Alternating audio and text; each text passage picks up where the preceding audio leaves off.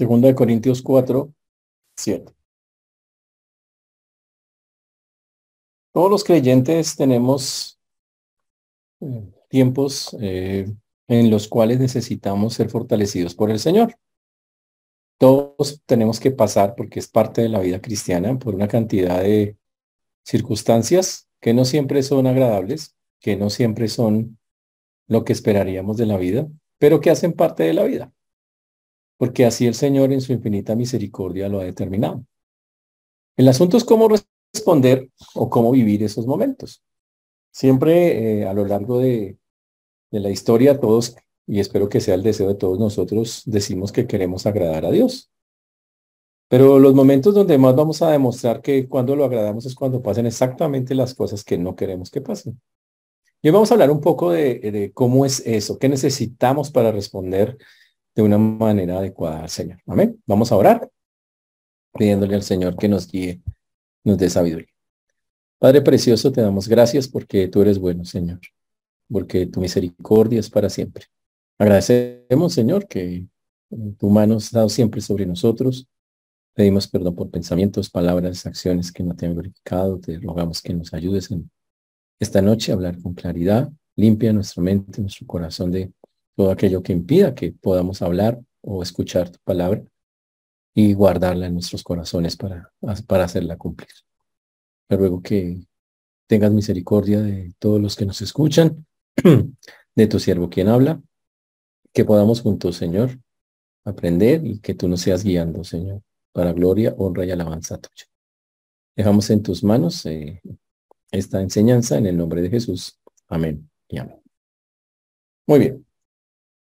Dice, viviendo por la fe, dice el título en sus, en sus textos, ¿no? Viviendo por la fe.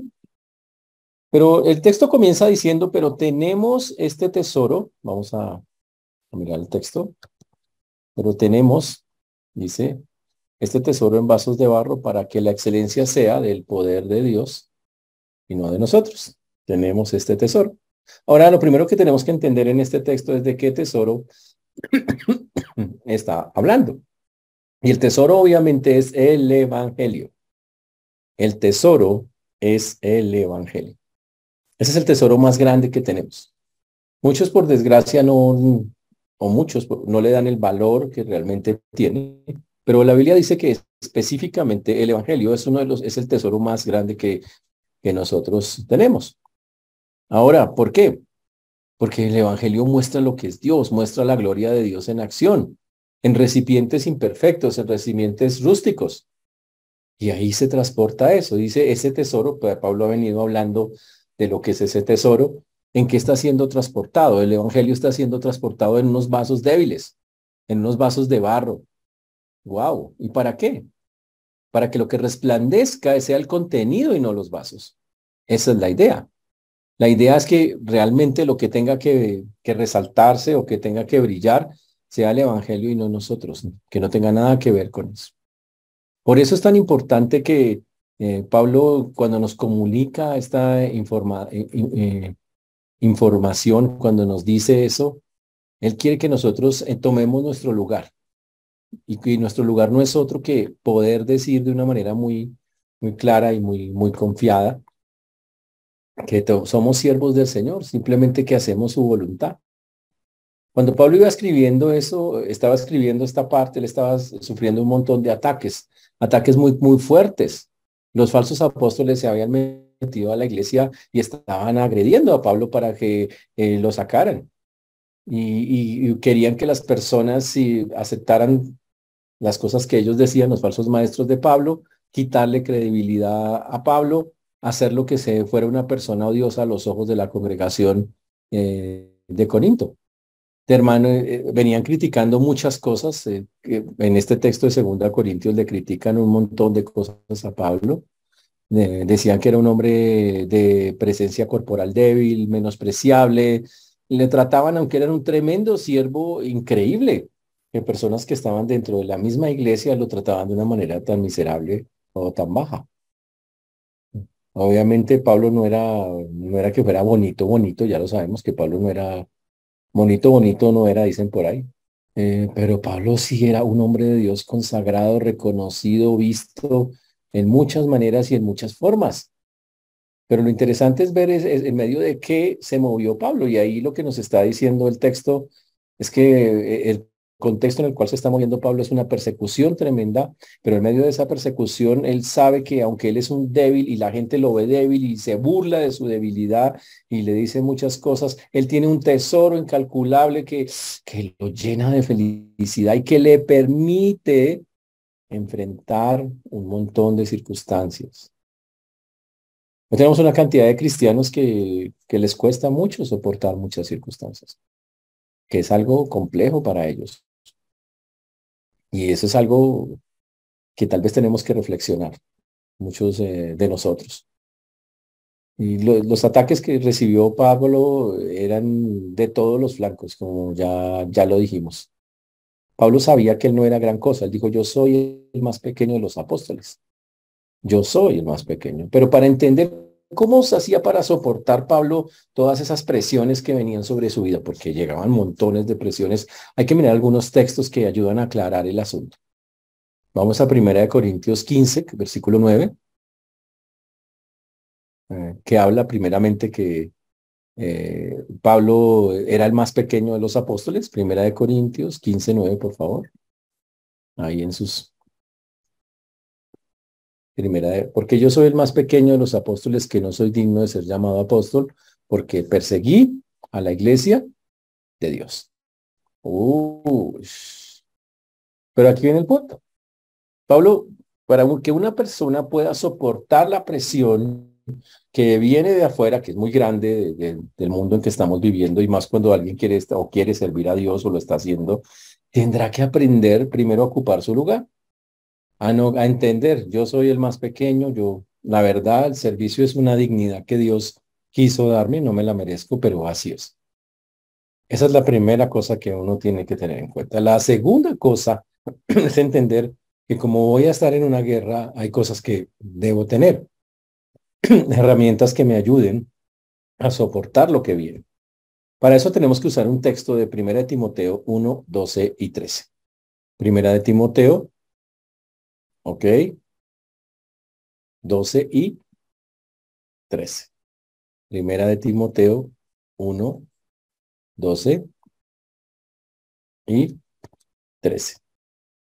Dice, doy gracias a Dios que me fortaleció, a Cristo Jesús, Señor nuestro, porque me tuvo por fiel poniéndome en el ministerio.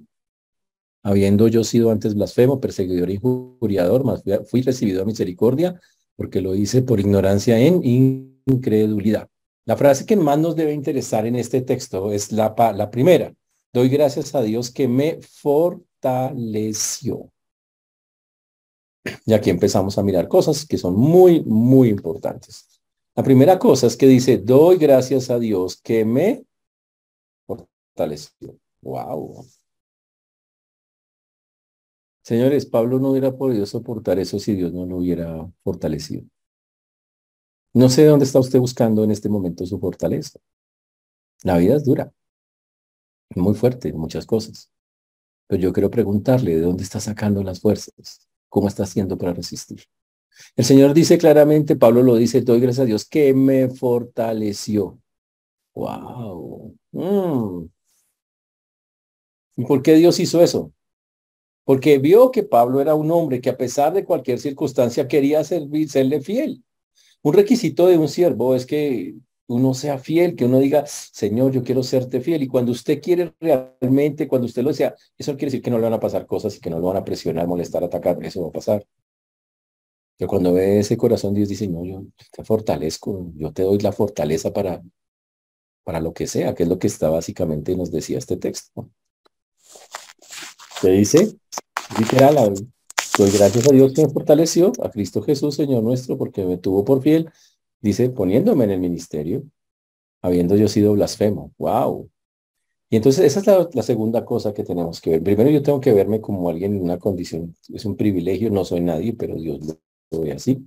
Y eso estamos hablando para todo creyente de cómo puede resistir eh, la, lo fuerte, las cosas durísimas que pueden venir a su vida y Pablo dice, eh, el Señor literalmente me, me, me fortaleció. Wow. Y es duro. Es algo muy, muy, muy, muy duro. Pablo seguía predicando el Evangelio de una manera constante, era, es la fidelidad con Dios. La fidelidad con Dios consiste en que nosotros sigamos adelante a pesar de cualquier circunstancia que se presente. Y ese, de eso se trata. Y, ese, y dice, ¿por qué? Porque tenemos un tesoro que el Señor quiere que sea mostrado con una vasija muy débil. Por eso esa vasija necesita ser fortalecida por el único que le puede dar la fortaleza, que es el Señor. Eh, que es el Señor el único que puede dar. Ahora, interesante el contraste. Dentro de nosotros hay un tesoro, se llama el Evangelio. El Evangelio que le salvó, el Evangelio que está ahí metido y resulta que Dios quiere que usted lo saque que resplandezca. Y ha decidido que resplandezca en personas imperfectas como nosotros. ¿Y mediante qué? Mediante lo que se llama el ministerio o el servicio, al cual todos los creyentes, todos, sin excepción, estamos llamados. Uy. Dice, pero pastor, es que es gente imperfecta. Es que pastor, es que uno para que todos fallamos. A ver, piensen algo. Cuando Dios siempre en la Biblia, la Biblia, gracias a Dios, es muy seria en eso y no, no oculta absolutamente nada. Dios utilizó un montón de gente imperfecta para sus tesoros, o sea, para su palabra. ¿Recuerdan a Abraham? Dos veces, dos veces dijo que la esposa era la hermana. ¿Recuerdan a Moisés? Antes de, pasar por el desierto le decían iracundín de cariño. O sea, tipo, alzaba a morir. Tremendo. Y Dios lo usó de una manera, wow, o sea, fantástica, muy, muy fuerte. David, un hombre conforme al corazón de Dios, mm, adúltero y homicida, casi nada. Wow. Elías, valiente, 450 profetas contra los falsos maestros, y una mujer lo amenazó y salió corriendo. Isaías, Isaías dijo que tenía los labios impuros, o sea que su boca decía cosas que no son. Pedro dijo, yo soy un hombre pecador. ¿Y sabe qué? ¿Se cree que eso tuvo la obra de Dios? No. Absolutamente no. Fuera de eso, el Señor entre sus discípulos tenía unos que eran un poquito como alzados, es decir, los hijos del trueno. Jacobo y los hijos de Zebedeo. Jacobo y Juan, los hijos del trueno. Wow, eh, era de esos, esos que hablaban y decían, Señor, que descienda fuego del cielo porque no nos atendieron. Es unas bellezas. ¿Sabe que Dios trabajó con ellos? Así fue como, así es como funciona. Dios sabe que somos débiles, Dios sabe que hay cosas que no son agradables a Él, que necesitan ser tratadas y lo hace. Pero aún así dice, pero te voy a usar. Te voy a usar. Entonces eso quiere decir que a pesar de sus imperfecciones, Dios va a seguir trabajando con usted, conmigo, porque tiene un plan y un propósito, y es que resplandezca no nosotros y nuestros, ni nuestros defectos, sino la gloria del Evangelio, es la gloria de Él. Eso es. Por eso el texto es, ahí en 2 Corintios capítulo 4, versículo 7 lo, lo, aclara, lo dice, lo recalca en todas las maneras posibles. Él dice, pero tenemos este tesoro en vasos de barro para que la excelencia eh, del poder sea de Dios y no de nosotros. Imagínense, Dios decidió guardar ese tesoro, wow, en un recipiente humano muy simple. Uy, ¿y qué quiere decir eso? Que así es como nos, nos tenemos ¿Quiere ser usted una persona fuerte? Entonces va a tener que realmente tener un corazón humilde, porque a ese es el que Dios fortalece, al que se ve a sí mismo y dice, no, Señor, yo sé que soy débil, al que reconoce su condición y que necesita todos los días depender de Dios para que fortalecerse en medio de su debilidad. Ese es el punto. Y por eso es tan importante que nosotros tengamos claro eso. El Evangelio es un tesoro gigante que incluye la palabra de Dios, que incluye a Cristo, que incluye el plan de salvación, incluye tantas cosas, revela las, las verdades más profundas que la gente necesita. Y Dios ha decidido poner esos tesoros incalculables, increíbles, y tan valiosos y tan efectivos porque son capaces de liberar al, ser humano del poder del pecado y de la muerte, de la condenación, de, transformar a un ser humano para hacerlo a la imagen de Cristo, se hace una cosa espectacular. Y todo ese tesoro incalculable de todas esas cosas y elementos que trae el Evangelio está en vasos simples, en vasos de barro, significa, se traduce barros de arcilla cocido. Vasijas, ¿sabe qué? ¿Cómo se escriben las vasijas que eran en esos tiempos? Eran las vasijas las baratas, las vasijas que se rompían fácil, las que se reemplazaban sencillitamente y las que valían poquito. Wow, interesante, ¿no? Y así esa es la palabra que él usa. Dios dice, esas vasijas son las que yo utilizo, esas son las que yo utilizo. Wow, interesante. Lo único, el único valor que tenían esas vasijas era lo que contenían, no la vasija misma. Mm. Y qué chévere. Entonces lo que vamos viendo, recuerda, estamos queriendo saber cómo, cómo enfrentar, cómo, cómo sostenernos en medio de, algo, de un mundo que es fuerte, duro, de cómo afrontar cuando las presiones llegan encima. Y Pablo nos está mostrando que cuando en medio llegaban a él todas estas cosas y tocaban su vida de una manera eh, tan fuerte, él primero tenía un corazón humilde que le permitía reconocer la pequeñez que era, pero más importante que eso entendía que él tenía un tesoro que tenía que salir y que estaba en un recipiente que era insignificante, o sea, era humilde. Quiere ser fuerte, quiere poder tener la fortaleza de resistir cosas, humille su corazón, humillemos el corazón ante el Señor. Dios se deleita en personas humildes, comunes y corrientes, que cualquier la gente pasaría por alto. Ese es el punto. Porque Dios no mira lo que mira el hombre. Dios sí de verdad mira el corazón. Mm. Ahora, pero el, texto es muy claro. Dice, una cosa que va a ocurrir. Cuando Dios usa vasijas comunes y corrientes, como nos está diciendo acá, Él se queda con toda la gloria. Porque obvio, la, la gente mira esa vasija y dice, mmm, toda tan fea, tan terrible, eso sirve para mayor cosa. Y de pronto sale ese tesoro. ¿Quién se lleva la gloria? El tesoro tan bonito, eso que está allá adentro, tan... Esa es la idea que está diciendo. Entonces, ¿quiere usted, ¿quiere usted ser útil espiritualmente? Wow, entonces sea humilde. Aprenda a mirarse como es en realidad, a reconocer y a reconocer que toda la gloria pertenece a Dios, que ha puesto ese tesoro en nosotros. Si algo sabemos por el mismo Pablo, es lo tremendo que, lo, lo, lo, fuerte, lo duro que es estar en debilidad, pero también el propósito de eso. Vamos por un momento a segunda de Corintios 12, 10. Segunda de Corintios, capítulo 12, versículo 10. Este es un texto clásico que ustedes ya saben hasta de memoria, pero dice, por lo cual, por amor de Cristo, me gozo en las debilidades, en afrentas, en necesidades, en persecuciones, en angustias, porque cuando soy débil, entonces soy fuerte. Ush. Pablo entendió algo. Cuando estoy más débil, cuando estoy en medio de las circunstancias más complejas, la gloria de Dios, la fuerza de Dios, la mano de Dios se manifiesta de una manera más poderosa. Dice, uff, imagínese eso. Cuando ya yo digo, yo mismo me miro y digo, no, no doy media yo. El texto nos dice, y Pablo entendía, la fuerza de Dios se ve increíble. Se, resalta, se hace ver, no, es notoria, es una cosa espectacular. Y eso es lo que está diciendo el texto.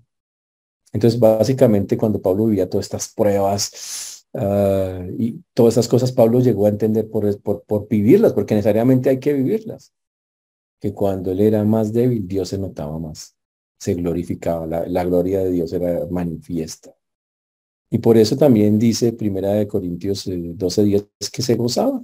Me gozo en las debilidades, en afrentas, en necesidades, en persecuciones, en angustias, porque cuando soy débil entonces soy fuerte. Y obviamente, ¿cómo pasar por alto el versículo 12.9, segunda de Corintios 12.9, que, que es un asunto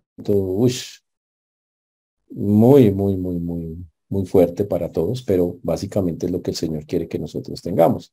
El 12.9 nos dice, bástate mí, gracia, porque mi poder se perfecciona en la debilidad. Wow, estamos en un mundo que resalta y la gente está enamorada que la inteligencia, la capacidad. Pero cuando Dios escogió a las personas, eh, la verdad no las escogió por la cantidad de conocimiento humano que tuvieran, ni por cuánta filosofía tenían, ni cuánta elocuencia la persona. Cuando el Señor escogió personas, escogió a pescadores comunes y corrientes. Cogió a personas que habían sido traidores a la patria, recaudadores de impuestos, hombres comunes y corrientes. Y les dio el tesoro incalculable del Evangelio. Yo no sé cómo se mira usted, pero el punto es, somos, nosotros somos gente común y corriente. Y Dios escoge a personas así para que proclamen su poder. Por eso, sin entrar en, uno, en una, obviamente, pobrecito yo, que autocomiseración, es que yo soy una vil cucaracha y cosas de esas. No. Reconociendo, Señor, tengo una condición, yo la verdad, soy un simple ser humano, no soy más allá de eso. Qué increíble que quieras que yo, algo, alguien como yo, sea quien lleve tu palabra. Wow. En pocas palabras, el poder de Dios pasa, no se limita cuando ve esos vasos débiles, los baratos que se venden en el mercado. Esto no lo limita. Al contrario, es la forma en que Dios dice, ¿quiere ver mi poder? Se lo manifiesto en personas así. Por eso quiero preguntarle, porque este llamado de, hablar es para todos, absolutamente. este asunto de tener el tesoro, toda la persona que ha recibido Cristo tiene el tesoro del Evangelio. Es que lo tiene porque es que usted se salvó por él. Usted por lo menos sabe y puede decir, mire, para ir al cielo hay que hacer esto, hay que hacer. Usted por lo menos puede hacer eso. Déjese usar por Dios. Y yo sé, usted dice, pero es que a mí, a mí me da miedo, es que a mí me da, eh, eh, oh, sabe que no importa, precisamente. Excelente, usted es un excelente candidato. Si usted dice, es que yo soy que yo sé que no puedo, vea, usted es el mejor candidato que tenemos. Exacto, esa es la clase de personas que estamos buscando, exactamente esas. Las que dicen, es que yo no sirvo, es que yo, exacto. Y las que entienden que para hacerlo necesita Dios y se agarra de Dios y lo hace. Ese es el punto y lo que estamos diciendo acá. Ahora, si yo pusiera un anuncio en el periódico, eh, buscamos, ponle cuidado, a ver, ¿cuántos se le medirían a este anuncio? Si yo dijera, eh, estamos buscando personas que, que quieran, para, estén atribuladas en muchas cosas, Estamos buscando personas que quieran un trabajo donde la angustia va a venir en muchos momentos. Estamos buscando personas que estén apuradas, un poquito desesperadas. También estamos buscando personas que se sientan desamparadas. Estamos buscando personas que sientan que varias veces han caído al piso. Eh, ¿Cuántos seguirían ahí? ¿Cómo cuántos se pondrían a eso? Mm. Pablo lo dice, sin, lo dice de una manera tan clara y tan puntual. Y dice que estamos atribulados en todo. Ahora quiero explicar por qué Pablo decía, decía eso. Ahora entendamos algo. Él entendía, yo soy débil, pero mi debilidad no me destruye ni me acaba. Dios me fortalece cuando la tengo. Y como la tengo y soy una vasija de barro, pues esas vasijas les dan duro. Ese es el asunto.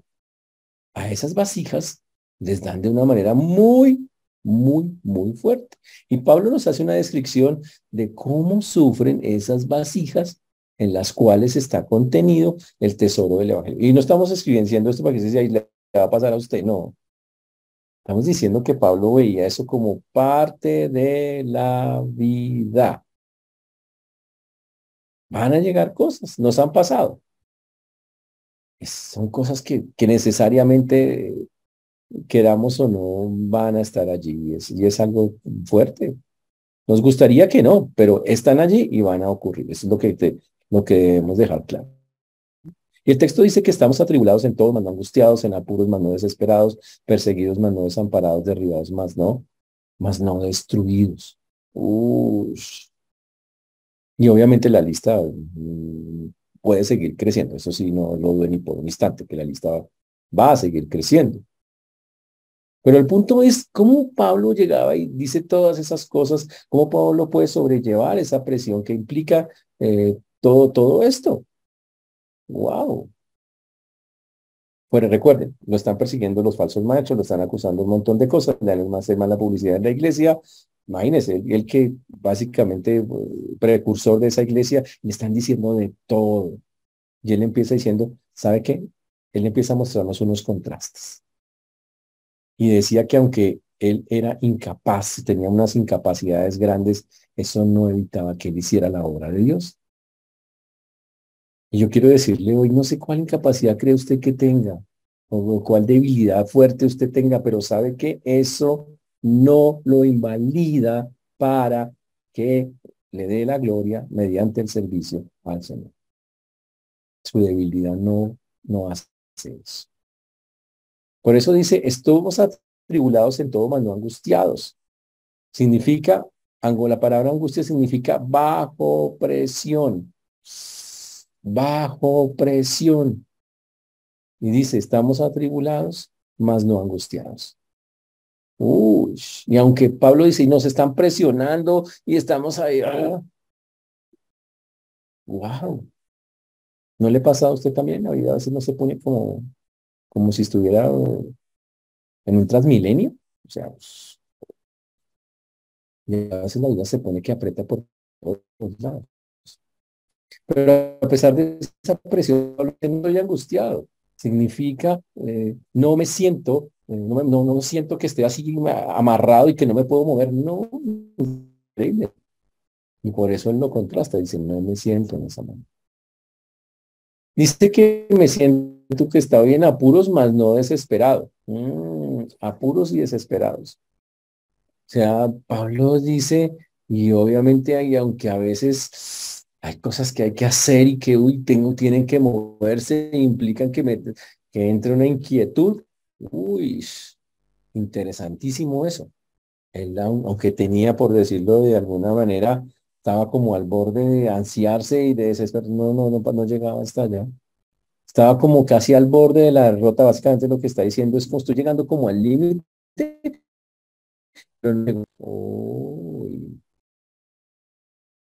Y es algo muy, muy, muy bonito, porque dice, en apuros más no desesperados. Después se usa una tercera idea diciendo, eh, perseguidos, dice el texto, más no desamparados. Uy, la palabra perseguido significa casado, significa gente que viene todo el tiempo y molesta la vida y está ahí. Y él dice, y aunque tengo una cantidad de gente que eh, nos persigue, no me siento desamparado, o sea, no me siento solo. Sé que Dios está ahí.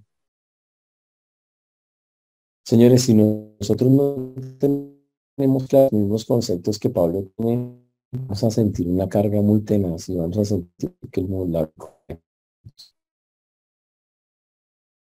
lo entendía claramente. Listo, hay un montón de circunstancias que no puedo manejar que no las pueda manejar. Muy triste que no se pueda hacer. Pero ¿sabe qué? Él seguía firme, firme con el asunto. Por eso el texto lo dice literalmente en esa forma. Perseguidos, casados, lo estaban casando, pero ¿sabe qué? Siempre decía, Dios está conmigo, el Señor se encuentra en cada dificultad. Y ya dijimos que antes, por su corazón humilde, buscaba la fortaleza en él. La última ilustración que él utiliza ahí dice, derribados mas no destruidos. Uy. Y la, y la palabra derribados significa tumbados, atacados, ¿ok? Como en la lucha libre. ¿Ok? Pero dice, pero no destruidos. Destruidos significa arruinados, perdidos, muertos. Pablo dice, sí, a veces nos dan unos totazos como en el boxeo y ¡pum! quedo en la lona. Pero no quedo eliminado. Vuelvo y me levanto. ¿Quién hace eso? Porque usted y yo necesitamos lo mismo. ¿Sabe qué lo hace? El poder de Dios. El poder de Dios. El poder se llama el poder sustentador de Dios.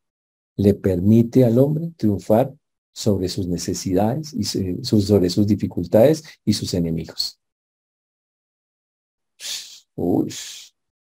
¿Dónde dice eso? Segunda Corintios 2.14. Segunda de Corintios 2.14. Dice, mas a Dios gracias, el cual lleva siempre en triunfo en Cristo Jesús. Nos lleva siempre en triunfo en Cristo Jesús. Wow. Ese es el Señor. Nos lleva en triunfo en todas las cosas. Pero, pero el punto es, ¿por qué nosotros no lo vivimos así? Porque muchas veces no podemos decir esas cosas, porque no decir que estamos viviendo en triunfo. Y, y básicamente es aprender a tomar las cosas, aprender a fortalecernos en el Señor. Y yo quiero animarlos a que empiecen a pensar seriamente qué, les hace falta para sentir esa fortaleza y ese poder de Dios actuando en su vida. Porque en verdad lo necesitamos. Todos, absolutamente todos, lo necesitamos. Yo quiero animarlos a que tengan esa, ese poder en su corazón, en su vida, que, que lo hagan. La vida cristiana no quisiera decirles todo está en color de rosa. No es eso. La Biblia no dice eso. La Biblia, por el contrario, nos habla de estas cosas que a veces tendremos que vivir, pero habla de, la, de dónde obtener la fuerza para soportarlas. Para soportarlas. El texto dice, y pareciera ponerse un poco más fuerte para, para algunos, dicen, pero ya esa parte es dura, pero cuando llegamos al versículo 10, dice Pablo, llevando en el cuerpo siempre por todas partes la muerte de Jesús, para que también la vida de Jesús se manifieste en nuestros cuerpos.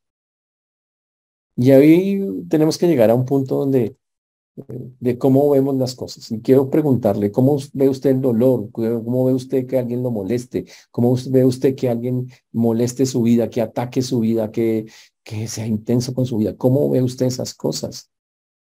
¿Cómo ve usted que las personas no valoren lo que haga? ¿Cómo ve usted? ¿Cómo ve eso? ¿Te echa la pena? Y aquí el texto aclara cómo lo ve Pablo. Y dice una cosa increíble. Dice, llevando siempre, dice, eh, lleva, eh, llevando en el cuerpo siempre por todas partes la muerte de Jesús, para que también la vida de Jesús se manifieste en nuestros cuerpos. Oh. Wow. Pablo dice, ¿sabe qué? Para decirlo de otra manera. Cada día él entendía que lo que vivía era como cada día moría. El sufrimiento era una forma de vida para él, para Pablo lo veía de esa manera. Él, decía, llevo en mi cuerpo constantemente la muerte de Jesús. No. ¿Qué quiere decir eso en otras palabras? Que Pablo sufría porque se identificaba con el Señor Jesucristo. Y cuando él se identificaba, la gente mala llegaba y lo molestaba, lo atacaba. Y yo por eso les, nos pregunto y tenemos que hacernos la pregunta, ¿la gente lo está molestando por ser creyente? ¿No está pasando? Y si no está pasando, pregúntese, ¿y por qué no pasa? ¿O es que usted no ha dicho nada, la verdad?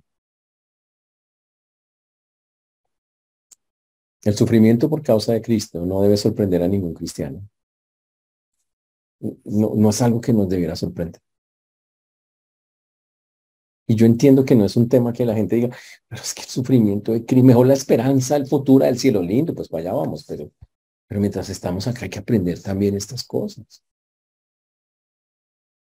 Además, sabe que Jesús nunca nos mintió, Jesús fue súper claro. Él dijo, en el mundo tendréis aflicción. Es más, dijo frases tan fuertes y tan claras, o sea, el Señor predijo cada cosa que iba a pasar. Por ejemplo, tenemos estas estos textos que dicen, he aquí yo os envío como ovejas en medio de lobos. Sed pues prudentes y sencillos como palomas, guardados de los hombres, porque os entregarán los concilios y en sus sinagogas os azotarán, y aún ante los gobernadores y reyes seréis llevados a causa de mí por, para testimonio de ellos y de los gentiles, que eso es Mateo 10, 16. Siempre van a pasar cosas. Siempre van a pasar, siempre van a pasar cosas. Ahora, él decía que la muerte de Jesús, él llevaba las marcas de la muerte de Jesús, lo vivía constantemente, llevando siempre en el cuerpo las marcas, para que también la vida de Jesús se manifestase en su cuerpo, que básicamente es lo que él decía, para que la vida de Jesús se manifestase en su cuerpo. Ahora, esa persistencia, a pesar del sufrimiento, manifestaba el poder de Cristo en su vida. Él dice, ¿sabe qué? la victoria de Jesús se manifiesta cuando yo sufro todas estas cosas se está haciendo manifiesto el poder del Señor porque me sostiene a pesar de los sufrimientos, como Él efectivamente también los vivió. Entonces la vida de Jesús, lo que Él tuvo que padecer, se manifiesta en mi cuerpo, así lo veía. Esa es la manera en que Él lo estaba viendo. Por eso termina el texto diciendo, porque nosotros, versículo 13, 2 Corintios, porque nosotros que vivimos siempre estamos entregados a muerte por causa de Jesús, para que también la vida de Jesús se manifieste en nuestra carne mortal. Uy, señores, el mundo nos odia, nos amenaza. Nos odia, no les gusta. Y el propósito de la muerte diaria de los creyentes es para que la vida de Jesús se manifieste en nosotros. Mm. Y yo sé que es una vida, y eso implica sacrificio, implica dolor, sufrimiento en muchos casos. Pero ¿sabe qué pasa? El sufrimiento lo va a hacer más fuerte, más poderoso, lo va a hacer un creyente más parado en la raya como tiene que ser. Ese es el asunto. Y por eso él dice que de manera que la muerte actúa en nosotros, y en nosotros dice, de manera que la muerte actúa en nosotros y en nosotros la vida. Y así es como vemos la muerte y la vida de Jesús actuando en nosotros. Ahora, todo esto es para llegar, llegar a un punto crucial. Señores, es inevitable sentirnos como Pablo está diciendo ahí en, algunas ocasiones, cargados, atribulados o con angustia. Eso, eso, es normal en la vida. En la vida, hablo en la vida cristiana. Pero la respuesta, la salida definitiva, completa, total de cada uno de nosotros, es buscar la fortaleza en el Señor. No hay ninguna otra. Es con humildad, Señor, soy un vaso de barro débil, necesito que me fortalezcas o no lo aguanto. Y Dios actúa. ¿Y sabe qué? Y actúa de maneras tan poderosas que lo que dice la Biblia que se refleja su gloria. Que la gente dice, el Señor, qué, qué increíble es Dios, qué, es lo que al final tiene que pasar. Ahora, yo quiero preguntarle una pregunta capciosa. La verdad, la gente está viendo en nosotros la gloria de Dios. ¿Está brotando esa gloria en alguna manera en nuestras vidas? ¿Qué está viendo la gente en nosotros? ¿Se está reflejando el Señor? Que eso es el asunto. La, Biblia dice que cuando un cristiano habla, lo que tiene que verse reflejado es Cristo. Tiene que reflejarse la gloria de Dios, tiene que verse como que, uy, Dios está ahí. Dios está manifestando, Dios está mostrando. Eso que tiene que verse. Y yo me pregunto si nosotros estamos siendo esos, esos hombres, esas mujeres que estamos mostrando esa gloria que el Señor quiere que tenemos, que tengamos. Interesantísimo eso. Ahora, usted dice, pastor, ¿qué, qué, otra cosa puedo yo, qué me falta entonces para de verdad poder manifestar esa gloria, para que esa gloria salga. Hermano, yo solo le puedo decir que tiene que ver mucho con la fe. Muchísimo tiene que ver con la fe, con la, ¿y qué es la fe? La certeza de que se espera, la convicción de lo que no se ve. Y, y cuando uno mira los versículos de 2 Corintios 4, 12, 4, 13 en adelante, la, la palabra fe empieza a aparecer. Muchas, varias veces ahí. Una cosa bastante fuerte. Ahora dice el texto que básicamente quiero ir a, a un versículo, al versículo número 16 del texto. Vamos al versículo 16. Y de ahí pasaremos al 17. Versículo 16.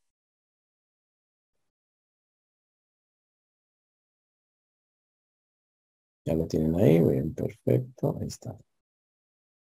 Dice, por, por tanto, no desmayamos. Antes, aunque este nuestro hombre exterior se va desgastando, el interior, no obstante, se renueva de día en día. La receta de la eterna juventud, vean, ahí está. Que el, el interior, no obstante, se renueva de día en día. Señores, aunque por fuera, la, Pablo reconoce su condición y dice, ¿sabe qué? Por fuera nos vamos a desgastar. Yo miro unas caras acá y digo, uff, pero eso sí está en proceso, pues es muy notorio, ¿sí? Es obvio que sí, todos nos vamos a desgastar. Pablo dice que todas esas cosas que estamos viviendo adentro están, mm, al contrario de desgastarnos, están renovando un ser nuevo Están creando algo nuevo, algo algo poderoso. Y eso es algo muy, muy, muy bonito. Por eso en ese versículo 16 lo, la, la palabra es, es increíble. Porque está diciendo que sí, que aunque el exterior se va a desgastar, el interior se renueva de día en día. Uy.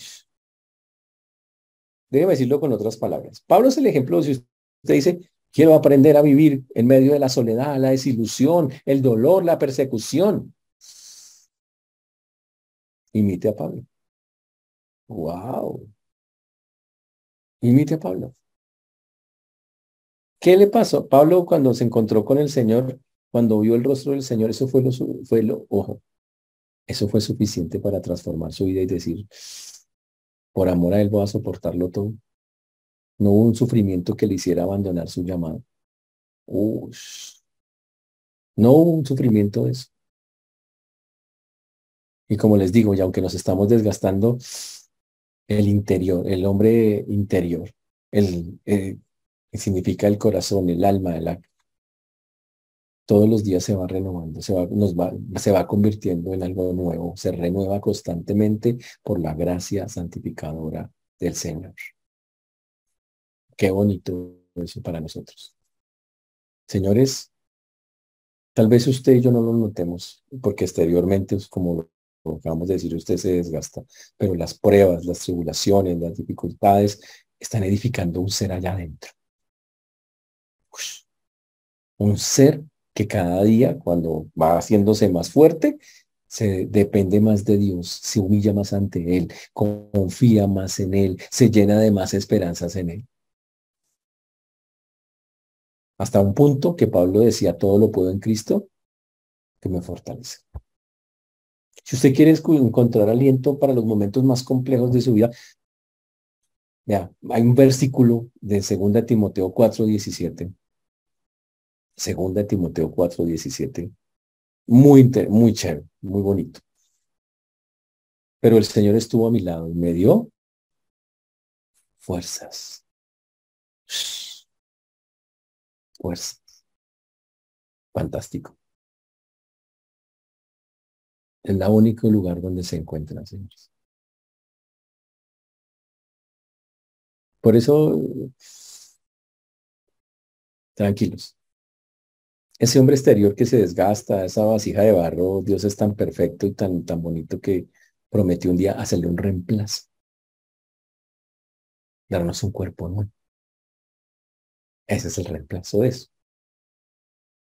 Pero quiero que sepan que en este mundo, mientras vivamos acá en este planeta, bajo estas condiciones, Dios quiere que allá adentro ese hombre interior se forme. Cada día sea más fuerte, hacia afuera se vea más débil. Y por eso nos toca ir y buscarlo, confiar en Él, meternos con Él, porque no hay manera de evitarlo. Es más, Pedro mismo entendió eso y lo dijo en un, en versículo que hasta incluso lo, hemos cantado algunas veces. Muy bonito, una, una doxología muy, muy especial. Eso es primera de Pedro 5.10, que dice más el Dios de toda gracia, que nos llamó a su gloria eterna en Jesucristo. Dice, oiga esa frase, subrayela. Después que hayáis padecido un poco de tiempo. Imagínese eso.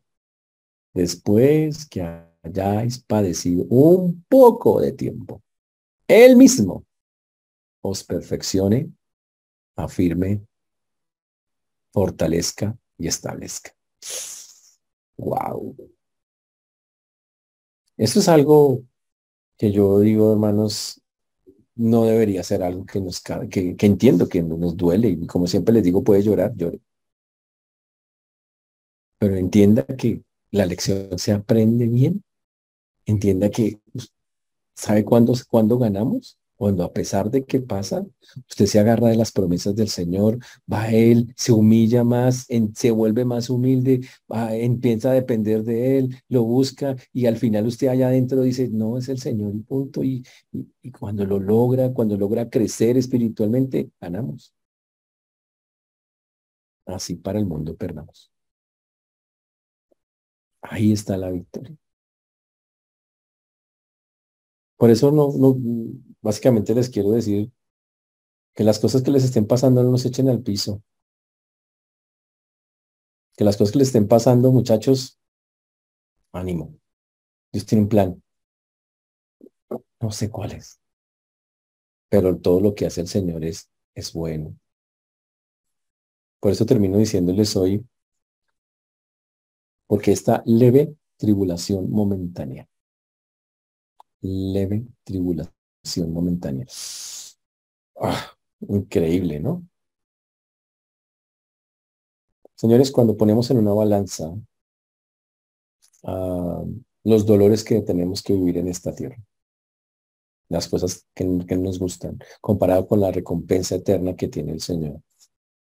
La Biblia dice, lo que, lo que estamos viviendo acá es una leve tribulación momentánea. La palabra ahí significa es un instante en comparación con una eternidad. Es un poquito de neblina en un día completo. Así es como lo muestra la palabra de Dios.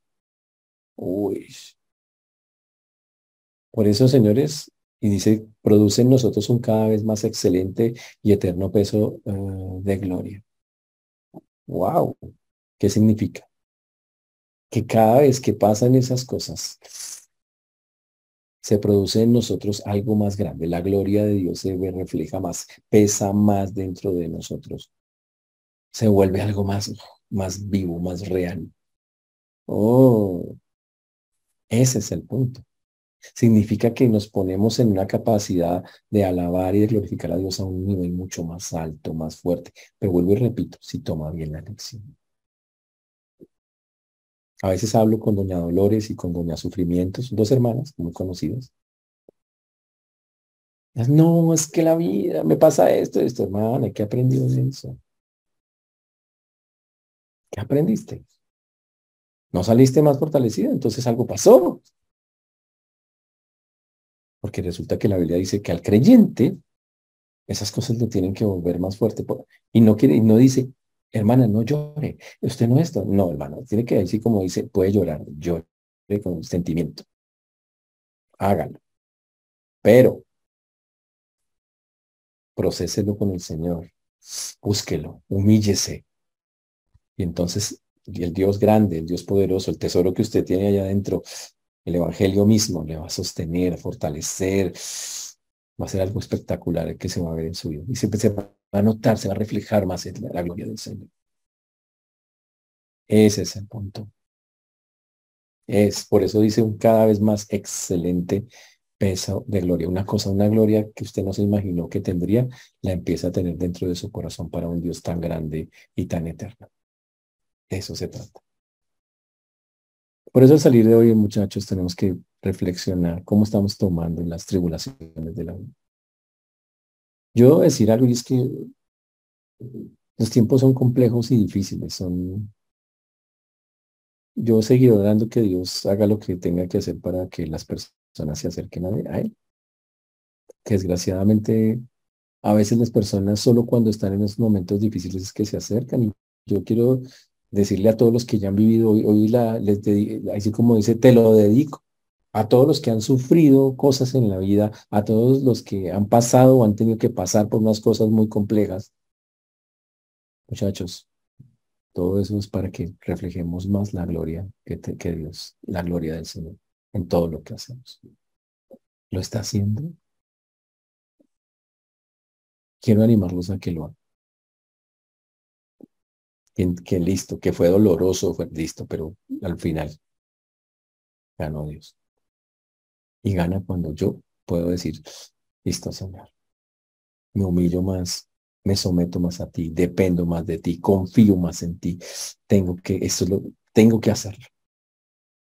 Entonces en ese momento el Señor. Y quiero animarlos a que Dios triunfe en sus vidas en medio de las dificultades.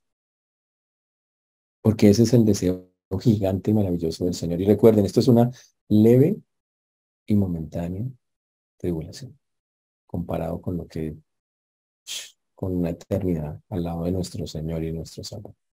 Que el Señor nos ayude, hermanos, a poder vivir eso. O sea, yo entiendo que es, vivirlo es más fácil que decirlo, es más difícil que decirlo. Pero el Señor no escribió eso porque no se puede, al contrario, es porque es una realidad. Así que como dijo Pedro, que el Señor nos fortalezca, como dijo Pedro en los versículos que nosotros, es el que acabamos de ver, que el Señor haga su parte, que nos perfeccione, nos afirme, nos fortalezca y nos establezca. Esa es nuestra oración y por todos y cada uno de nosotros. Amén. Oramos. Señor Dios, te damos gracias porque solo tú, nadie más que tú, Señor, es quien hace y quien a ti damos la gloria, la honra, la alabanza, Señor, en esta noche. Gracias por tu mano preciosa, gracias por tu mano maravillosa. Gracias por tantas cosas, Señor, que de una u otra manera nos han enseñado quién eres tú, qué quieres. Te ruego, Señor, que podamos aprender a tomar estas verdades y que ellas nos ayuden a crecer. Te ruego, Señor, que podamos de verdad glorificarte, exaltarte que de verdad todo esto que pasa y que está pasando nos permita mostrar, reflejar al Dios genuino y verdadero en el cual creemos. Por eso dejo en mis manos la vida de mis hermanos, pido bien, pido por sus dolores, por sus sufrimientos, por sus momentos complejos, difíciles, pero también pido que todas esas cosas que están viviendo, por la razón que sea, ellos puedan ver tu mano preciosa puedan ver cómo tú te engrandeces en ellos y reflejas esa gloria maravillosa, Señor, que es digna de ti. Dejamos en tus manos esta noche que sigas obrando en Cristo Jesús. Amén.